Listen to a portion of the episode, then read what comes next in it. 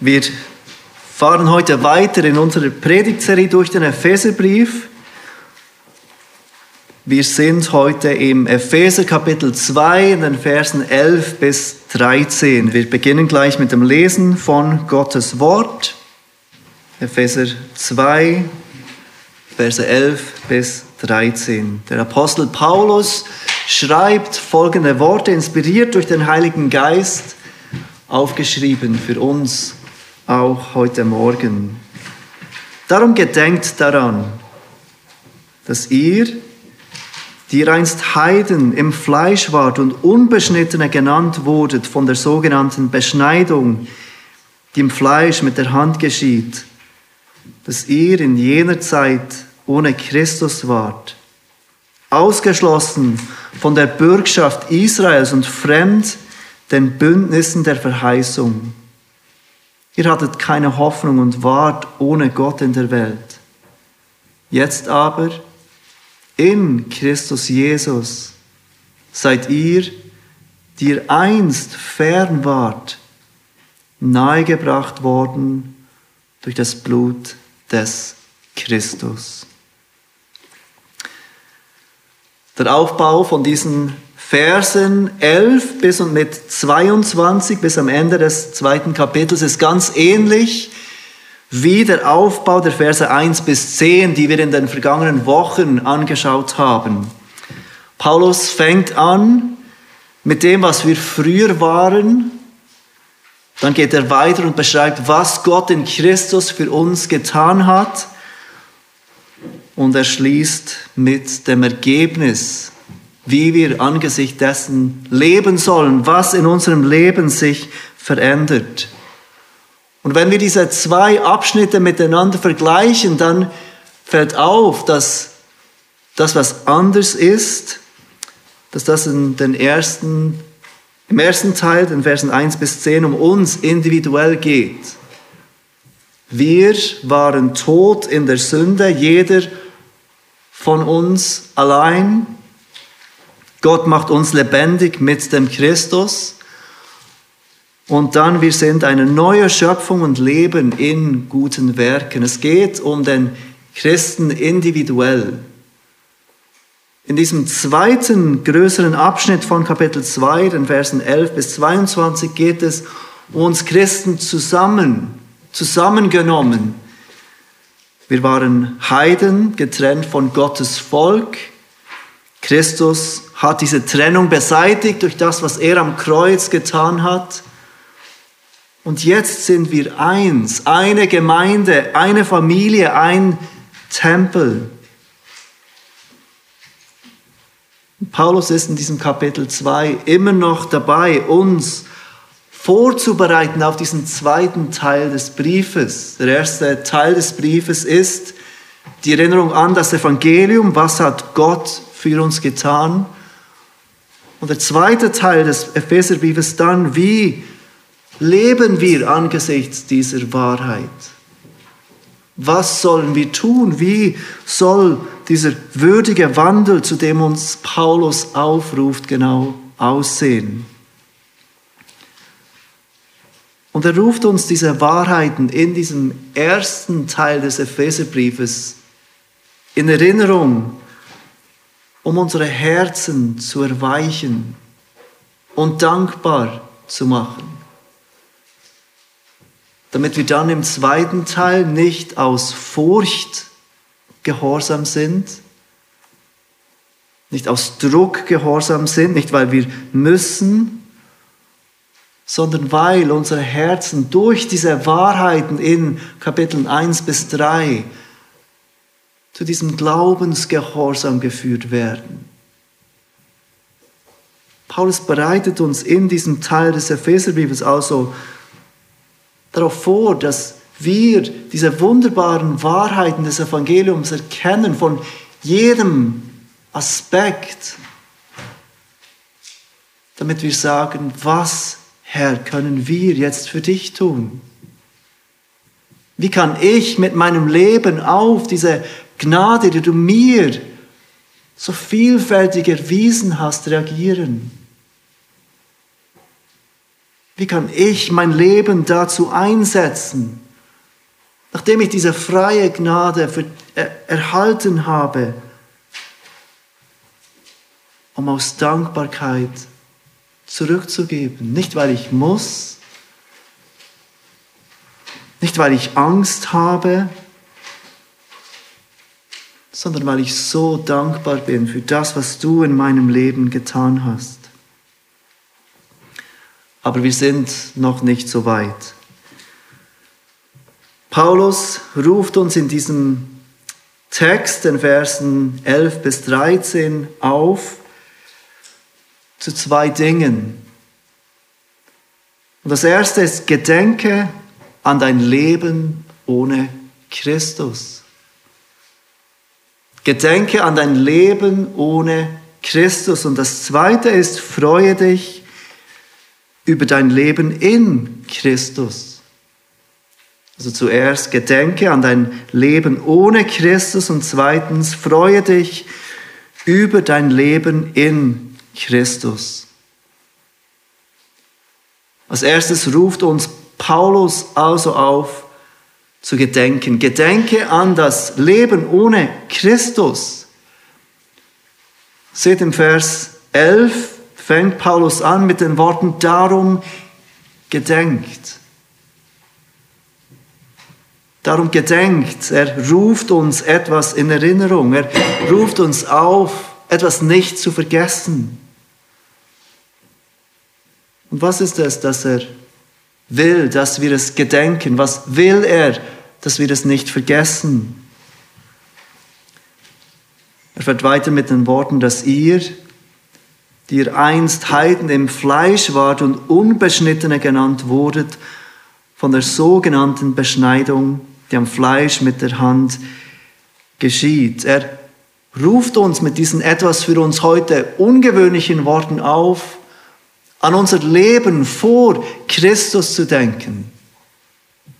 Gedenke an diese Zeit, an dein Leben, als du Christus noch nicht kanntest. Und was waren wir, als wir Christus noch nicht kannten? Was waren wir, bevor wir Christen wurden? Er nennt es Heiden im Fleisch, Unbeschnittene.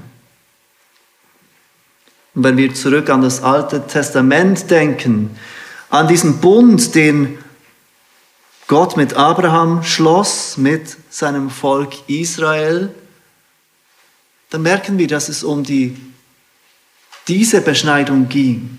Wir waren nicht Teil von diesem Volk. Wir waren Unbeschnittene. Paulus bezieht sich mit diesen Worten also auf diesen äußerlichen Unterschied zwischen Juden und Heiden, zwischen Gottes Volk des alten Bundes und all den anderen, die Gott fern waren. Und die Juden und Heiden nannten sich tatsächlich so mit diesen Begriffen. Sie waren Unbeschnittene, die Heiden, und die Juden waren die Beschnittenen. Beide Gruppen nannten sich so. Und bemerkt, wie Paulus von den sogenannten, von der sogenannten Beschneidung spricht, die am Fleisch mit der Hand geschieht. Paulus gibt damit zu erkennen, dass er rückblickend jetzt, nachdem er Christus kennt, nicht viel von dieser Beschneidung hält. Es geht bei der Rettung nicht darum, ob wir äußerlich beschnitten sind oder nicht. Es geht, wie er in anderen Briefen klar macht, um die Beschneidung des Herzens. Nicht, dass wir irgendwie äußerlich zu einer bestimmten Gruppe gehören, sondern dass der Heilige Geist in unseren Herzen gewirkt hat und uns lebendig gemacht hat.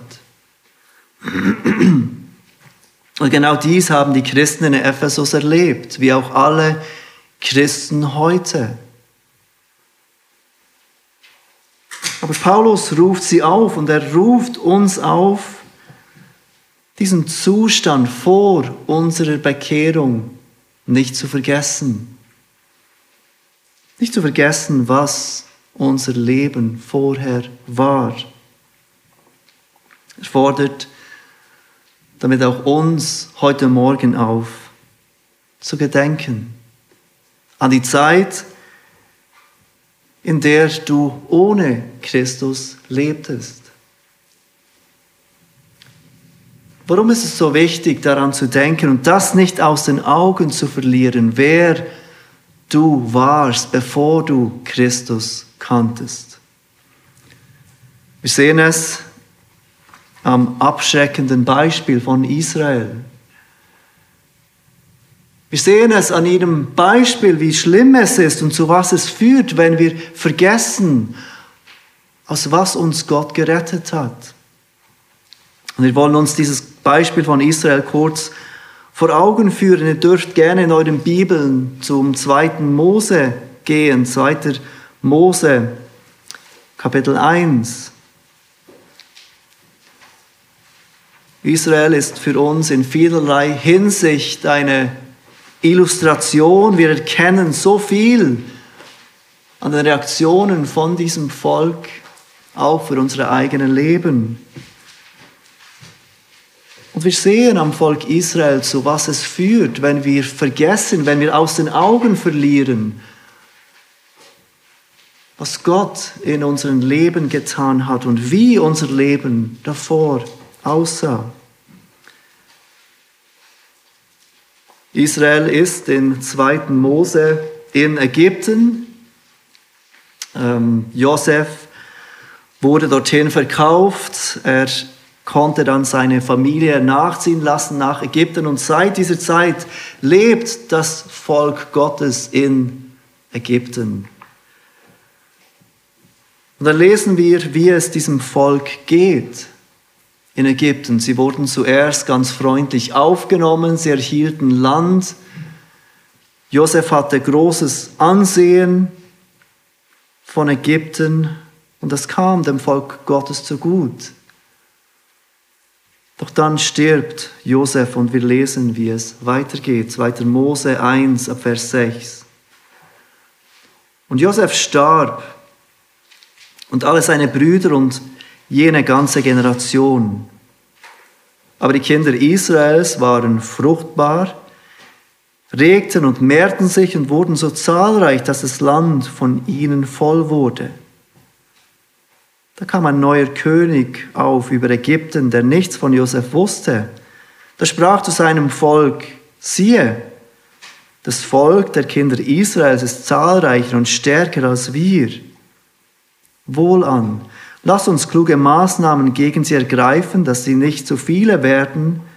Sie könnten sonst, wenn sich ein Krieg erhebt, womöglich zu unseren Feinden übergehen und gegen uns kämpfen und aus dem Land ziehen. Darum setzte man Sklaventreiber über sie, um sie durch Lasten zu bedrücken. Und sie bauten dem Pharao die Vorratsstädte Pithom und Ramses, Je mehr sie aber das Volk bedrückten, desto zahlreicher wurde es, und desto mehr breitet es sich aus, so dass ihnen vor den Kindern Israels graute. Darum zwangen die Ägypter die Kinder Israels mit Gewalt zum Dienst, und sie machten ihnen das Leben bitter mit harter Zwangsarbeit an Lehm und Ziegeln und mit allerlei Feldarbeit, lauter Arbeiten, zu denen man sie mit Gewalt zwang. Wenn wir weiter lesen, dann sehen wir, wie der König von Ägypten diesen Befehl gibt, dass man jedes männliche Neugeborene töten soll von den Juden. 2. Mose 1, Vers 22. Da gebot der Pharao seinem ganzen Volk und sprach, werft alle Söhne, die ihnen geboren werden in den Nil, aber alle Töchter lasst leben. Könnt ihr euch vorstellen, welche Tragödie dies war für all die Eltern? Welch großer Horror dies brachte für diese Familien, die dort lebten seit Generationen. Im 2. Mose 2, ein Kapitel weiter, Vers 23, lesen wir, wie der König von Ägypten stirbt. Und dann wird Israels Situation mit folgenden Worten beschrieben, Vers 23 von 2. Mose 2. Aber viele Tage danach geschah es, dass der König von Ägypten starb. Und die Kinder Israels seufzten über ihre Knechtschaft und schrien. Und die Geschrei über ihre Knechtschaft kam vor Gott. Und Gott erhörte ihre Wehklagen. Und Gott gedachte an seinen Bund mit Abraham, Isaac und Jakob. Und Gott sah auf die Kinder Israels und Gott nahm sich ihrer an. Das Leben dieser Israeliten, bevor sie Gott aus Ägypten führte, war alles andere als ein gutes Leben. Sie wurden unterdrückt, sie wurden ausgenutzt, sie wurden gewaltsam zur Arbeit gezwungen. Sie erlebten großes Leid, auch gerade durch den Tod von diesen Knaben. Und ihre Not war so groß, dass sie in dieser Not zu Gott schrien. Doch wenn wir die Geschichte weiterlesen, fällt uns auf, wie schnell Israel all das vergaß. Wir kommen etwas später zur Wüste. Israel befindet sich in der Wüste. Sie ziehen mit Gottes mächtiger Hand aus, aus diesem Land Ägypten. Gott tut große Wunder. Schlussendlich teilt er dieses große Meer. Israel geht hindurch, trockenen Fußes. Ägypten, die Armee trinkt darin. Und das Ziel ist das gelobte Land. Aber der Weg dorthin führt sie durch diese Wüste. Wie auch oft in unserem Leben.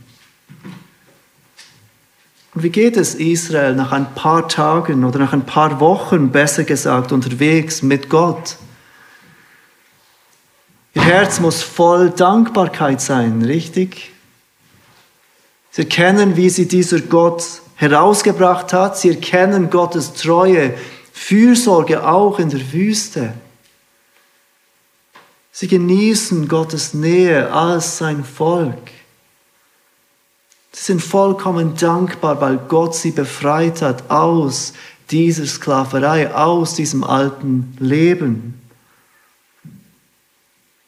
Nein, sie sind es überhaupt nicht. Wir lesen ihre Reaktion im 2. Mose Kapitel 16. Und sie brachen auf, Vers 1, sie brachen auf von Elim und die ganze Gemeinde der Kinder Israels kam in die Wüste Sin, die zwischen Elim und Sinai liegt, am 15. Tag des zweiten Monats, nachdem sie aus dem Land Ägypten gezogen waren. Und die ganze Gemeinde, nicht nur ein paar Menschen, und die ganze Gemeinde der Kinder Israels murrte gegen Mose und gegen Aaron in der Wüste. Und die Kinder Israels sprachen zu ihnen, wären wir doch nur durch die Hand des Herrn im Land Ägypten gestorben. Als wir bei den Fleischtöpfen saßen und Brot in Fülle zu essen hatten. Denn ihr habt uns in diese Wüste hinausgeführt, um diese ganze Gemeinde verhungern zu lassen. Je mehr Zeit vergeht im Leben von diesem Volk, desto lebhafter scheint die Erinnerung an das gute alte Ägypten zu sein. Im vierten Mose, Vers 11, äh, Kapitel 11, Vers 5 lesen wir, wie das Volk sagt, sie murren immer noch, sie denken oder sagen, wir denken an die Fische zurück, die wir in Ägypten umsonst aßen und an die Gurken und Melonen, den Lauch, die Zwiebel und den Knoblauch. Scheint, je mehr Zeit sie verbringen mit diesem Gott, je mehr und je besser scheint dieses alte Leben zu sein, von dem sie Gott befreit hat, aus welchem sie zu Gott schrien. Ihr Herz war voll Undankbarkeit und Bitterkeit. Und weshalb? Sie haben vergessen, Sie vergaßen an diese Zeit, in der sie Gott nicht so kannten wie jetzt. Sie vergaßen die Zeit, wie es ihnen ging, bevor sie Gott befreite. Was war mit dieser Unterdrückung, die sie erlebten jeden Tag? Was war mit dieser Gewalt, unter der sie litten? Was war mit diesem Mord an all den Neugeborenen? Und was war mit der Gegenwart Gottes, dem sie jetzt dienen durften, jeden Tag? All das, wovon und wofür sie Gott befreite, schien vergessen. Alles, was in ihren Gedanken war, war, was haben wir jetzt nicht? Was wollen wir jetzt, dass Gott uns nicht gibt? Israel hatte versäumt zu gedenken an diese Zeit, in der sie Sklaven waren. Ich frage mich, wie es dir dabei geht. Wenn du an deine Gedankenwelt denkst, vielleicht letzte Woche, denk an deine Gedanken. Was war in deinen Gedanken? Waren Gedanken oder drehte sich ein Großteil deiner Gedanken darum, was du gerne hättest, was Gott dir nicht gibt, vielleicht noch nicht gibt? Oder waren deine Gedanken in deinem alten Leben und wie gut du es jetzt hast, wie dankbar du jetzt bist für das, was du in und durch Christus hast? Ich glaube, du merkst, wenn deine Gedanken sich dauernd darum drehen, was du jetzt nicht hast und was du jetzt haben möchtest, was dir Gott nicht gibt, dann wird dein Herz voll Undankbarkeit sein. Und es wird dir auf keinen Fall gelingen, mit Freude und Dankbarkeit deinem Herrn zu dienen. Es ist schwierig, Liebe und Einheit auch in der Gemeinde zu haben und bedacht darauf zu sein. Wenn es in deinen Gedanken vorwiegend darum geht, was möchte ich, was ich nicht habe. Warum gibt mir Gott diese Dinge nicht? Wir alle haben diese Tendenz zu vergessen. Und genau deshalb ruft uns Paulus auf, gedenkt daran. Denkt an diese Zeit, in der ihr Unbeschnittene wart, in, denen, in der ihr nicht zu Gottes Volk gehörtet. Und erzählt uns im Vers 12 fünf Dinge auf. Fünf Dinge, die für uns wahr waren, als wir noch nicht Teil von Gottes Volk waren. Und als erstes zählt er uns auf, als wir noch nicht in Christus waren, waren wir ohne Christus. Das Wort Christus ist der griechische Begriff für den Messias. Und das ganze Alte Testament prophezeit von diesem Kommen des Messias, diesem Retterkönig, der kommen wird für sein Volk, um sein Volk zu retten von ihren Sünden, um über dieses Volk zu regieren, in Frieden und Herrlichkeit.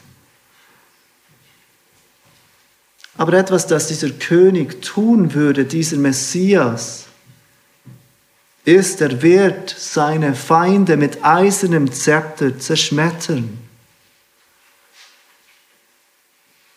Bevor wir mit Gott versöhnt wurden, gehörten wir genau zu diesen Feinden. Wir waren ohne Christus. Christus war nicht für uns. Wir erwarteten ihn als unseren Richter. Im Psalm 2 wird dies so eindrücklich beschrieben. Psalm 2 bezieht sich auf den Messias, der kommen wird. Und ab Vers 6 lesen wir, ich habe meinen König eingesetzt auf Zion, meinem heiligen Berg. Ich will den Ratschluss des Herrn verkünden. Er hat zu mir gesagt, du bist mein Sohn, heute habe ich dich gezeugt. Erbitte von mir, so will ich dir die Heidenvölker zum Erbe geben und die Enden der Erde zu deinem Eigentum. Du sollst sie mit eisernem Zepter zerschmettern, wie Töpfergeschirr sie zerschmeißen. Wir waren ohne Christus. Christus war der kommende Richter. Und eines Tages wird Jesus Christus wiederkommen und er wird alle Nationen richten. Doch ohne Gottes Gnade in unserem Leben wüssten wir nichts davon. Oder es würde uns nicht interessieren. Christus wäre irgendeiner unter vielen, die es da draußen gibt in diesem Angebot von Religionen. Er wäre nicht unser Retter, bis wir eines Tages, an diesem Tag der Tage vor ihm stehen würden, in all seiner Herrlichkeit und Gerechtigkeit. Und er würde uns zurecht richten für jede von unseren Sünden. Das ist das Erste, was uns Paulus in Erinnerung ruft. Wir waren ohne Christus. Zweitens sagt er, wir waren ausgeschlossen von der Bürgerschaft Israels. Das Zweite, was er auflistet im Vers 12. Israel war das Volk Gottes des alten Bundes. Und das heißt nicht, dass jeder, der zu Israel gehörte, auch gerettet war. Dieses Volk bestand aus Geretteten und aus Nicht-Geretteten, aus Menschen, die Gott persönlich kannten und aus solchen, die ihn nicht rettend kannten. Wir sehen das ganz deutlich, wenn wir an den neuen Bund denken, denn Jeremia und Ezekiel erwähnen. In diesem neuen Bund wird jeden Gott kennen. Jeder, der Teil ist dieses neuen Bundes. Der ist eben nicht wie der alte Bund. Aber obwohl nicht jeder Israelit auch gerettet war, hatten alle, die Teil waren von diesem Volk Gottes des alten Bundes, gewisse Segnungen. Sie hatten Zugang zu Gottes Offenbarung. Sie hatten Zugang zum Wort Gottes. Sie hatten Zugang zu Gottes Gesetz. Und ihr Leben untereinander wurde zumindest in einem gewissen Maße äußerlich von diesen guten Geboten Gottes geleitet. Gott war unter diesem Volk gegenwärtig auf eine Art und Weise, wie sie bis andere Nationen nicht erlebten. Wir waren ausgeschlossen von der Bürgerschaft Israels. Diesen Zugang zu Gottes Offenbarung, zu Gott selbst hatten wir nicht. Als drittens erwähnt Paulus, wir waren fremd den Bündnissen der Verheißung. Und was meint er damit? Er spricht hier von den Bünden. Gott in seiner Gnade hat in der Zeit des Alten Testamentes immer wieder Bünde geschlossen mit seinem Volk, mit Abraham, mit David. Bünde, in denen Gott versprach, Segnungen zu bringen in das Leben dieser Menschen, die Teil dieses Bundes waren. Aber wir waren nicht Teilhaber dieser Bünde. Wir gehörten nicht dazu, zu dem, was Gott dort versprach. Wir waren draußen. Wir gehörten nicht zu diesem Volk. Wir waren fremd, wie Paulus es ausdrückt, diesen Bünden der Verheißung. Wir könnten von diesen Bünden lesen, wir könnten davon lernen, aber sie betrafen die anderen. Die anderen erwarteten diese Segnungen, die anderen erlebten Gottes Heilshandeln, nicht wir. Viertens sagt er, wir hatten keine Hoffnung. Wir können unser, unsere Hoffnung auf ganz viele Dinge setzen in diesem Leben. Wir können auf Menschen hoffen, aber wir werden enttäuscht werden. Wir können auf finanzielle Sicherheit hoffen, aber diese finanzielle Sicherheit kann uns genommen werden und gibt keine wirkliche Hoffnung. Wir können auf die Gesundheit hoffen, aber auch diese wird eines Tages weg sein. Wir können auf Familie hoffen, auf Freunde hoffen, was auch immer. Aber schlussendlich ist nur Gott der, der unveränderlich ist. Nur Gott ist der, der wahre Hoffnung bringen kann. Und so beschreibt Paulus ganz berechtigt, wir waren ohne Hoffnung. Und fünftens sagt er, wir waren ohne Gott in der Welt. Wir lebten in dieser Welt, die gemacht ist von Gott. Überall sehen wir Beweise für die Existenz Gottes, für seine Herrlichkeit, für seine Ewigkeit. Aber wir waren ohne Gott in seiner Welt. Paulus braucht hier den Begriff Atheoi. Wir kennen das von Atheismus. Obwohl wir alle Gott erkannten und wissen, es gibt einen Gott, wollten wir diesen Gott in unserer Sünde nicht wahrhaben und verdrängten ihn. Wir lehnten ihn ab. Wir kannten, wir kannten ihn nicht. Vielleicht hörten wir von ihm, aber er war nicht unser Gott. Er war nicht unser Vater. Er war nicht der, den wir fürchteten und liebten, dem, den wir dienten. Er war nicht der, nach dem wir unser Leben orientierten. Er war nicht der, auf dem wir unsere Hoffnung setzten, von dem wir unsere Hilfe ersuchten. Wir waren ohne Gott, ohne Hoffnung, ohne Leben in dieser Welt. Mit all diesen Worten erinnert uns Paulus an die Zeit, bevor wir glaubten.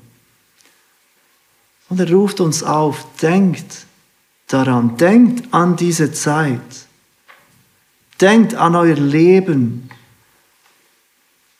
als ihr ohne Christus wart.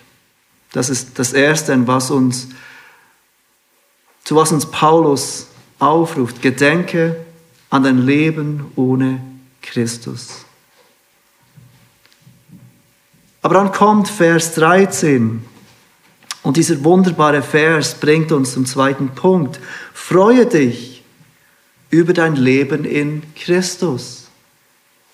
Ich lese noch einmal Vers 13 von Epheser 2. Jetzt aber in Christus Jesus seid ihr, die ihr einst fern wart, nahegebracht worden durch das Blut des Christus. Was Paulus in diesen Versen 11 und 12 gesagt hat, ist nicht mehr wahr für alle, die auf Christus vertrauen. Das Blut von Jesus macht alles anders. Wir sind jetzt mit Christus, nicht mehr ohne Christus. Wir sind jetzt Mitbürger von Gottes Volk. Wir sind Begünstigte der Bündnisse, der Verheißung. All das, was verheißen wurde, kommt uns zugute. Wir haben Hoffnung und wir sind mit Gott in der Welt. Nicht mehr ohne Gott, sondern mit diesem lebendigen Gott. Wir, die einst fern waren, sagt Paulus, sind jetzt nahegebracht worden. Ohne Zweifel spricht hier Paulus von nahegebracht worden zu Gott. Und er wird weiter zeigen, dass dieses nahegebracht worden zu Gott auch bedeutet, nahegebracht zu werden zu seinem Volk, zu der Gemeinde, zu all denen, die glauben. Aber ich glaube, hier geht es um den Gedanken, dass wir, die einst Gott fern waren, nahegebracht wurden zu diesem Gott. Der wahres Leben ist. Ich habe dich vorhin gefragt, wenn du deine Gedanken, deine Gedankenwelt der letzten Woche anschaust.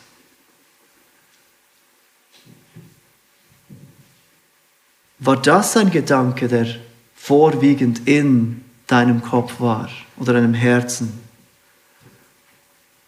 Dass du Gott nahegebracht wurdest?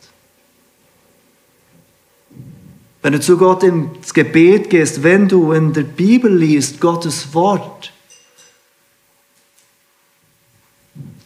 empfindest du eine Nähe zu Gott.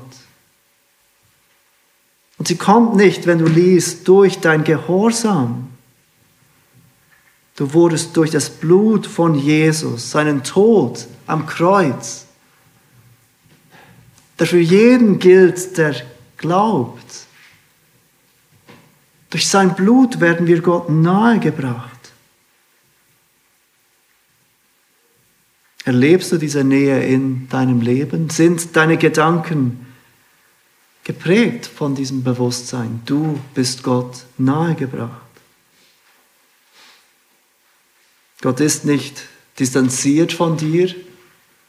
Gott ist nicht irgendwo weit weg. Gott ist ganz nahe. Und wenn du mit ihm im Gebet bist, wenn du aus seinem Wort liest, dann darfst du daran denken, dass du Gott nahegebracht wurdest. Eine Tatsache, die kommt durch das Blut von Jesus. Was aber, wenn du nicht auf Jesus Christus vertraust? Wenn du heute Morgen hier bist oder zuhörst und du merkst, ich gehöre nicht zu denen, die glauben.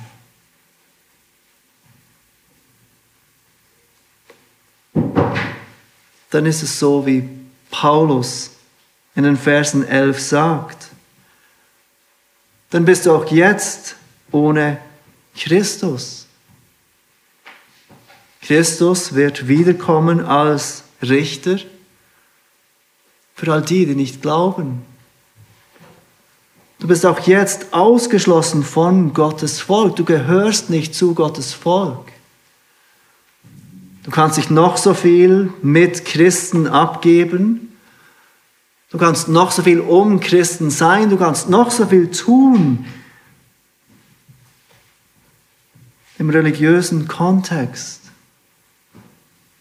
Aber du bist ausgeschlossen von Gottes Volk. Du bist auch jetzt fremd an den Bündnissen der Verheißung. All die Dinge, die verheißen werden im Alten Testament und auch im Neuen Testament, gelten dir nicht. All die Segnungen, die kommen, kommen allein durch Christus. Du hast auch jetzt keine Hoffnung. Und du bist auch jetzt ohne Gott in der Welt. Aber wenn du noch einmal Vers 13 anschaust, dann muss das auf keinen Fall so bleiben. In Vers 13 beschreibt Paulus, was diesen Unterschied macht. Und es ist, wie erwähnt, nicht irgendetwas, das du tust. Es ist nicht eine Verbesserung von deinem Leben. Es ist nicht eine Teilnahme an Gottesdiensten, es ist nicht ein gewisses Wissen über Gott. Wir werden nahegebracht durch das, was Christus am Kreuz getan hat. Und das allein macht den Unterschied. Das Blut von Jesus, das Blut von Jesus, das er am Kreuz vergoss für jeden, der glaubt zur Vergebung von all unseren Sünden. Und dieses Blut kann dich heute, hier und jetzt reinwaschen. Und du kannst Gott nahegebracht werden, wenn du auf Jesus als deinen Herrn und deinen Retter vertraust. In 2. Korinther 5, Vers 20 schreibt Paulus die folgenden Worte. So sind wir nun Botschafter für Christus. Und zwar so, dass Gott selbst durch uns ermahnt. So bitten wir nun, stellvertretend für Christus, lasst euch mit Gott versöhnen.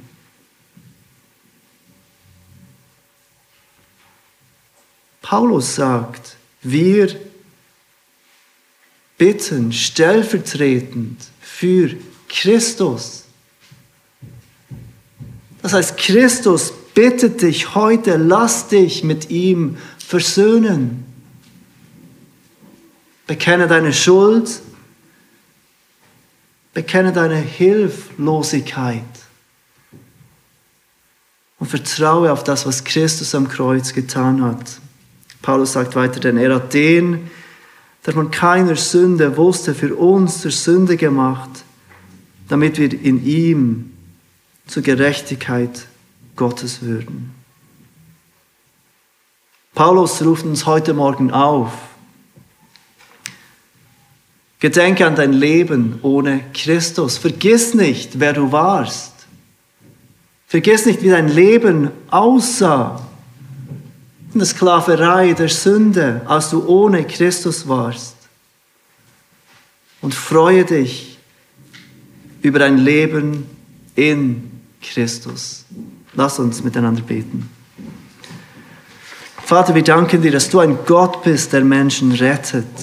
Und wir danken dir, dass du uns in Erinnerung rufst, dass du auch uns gerettet hast aus Gnade allein, durch Glauben allein, durch das Blut von Jesus Christus.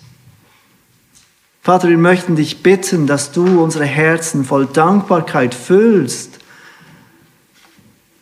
weil wir an dieses alte Leben gedenken, dass wir jetzt nicht mehr leben weil Christus uns reingewaschen hat durch sein Blut und uns nahegebracht hat zu dir, unserem guten Gott.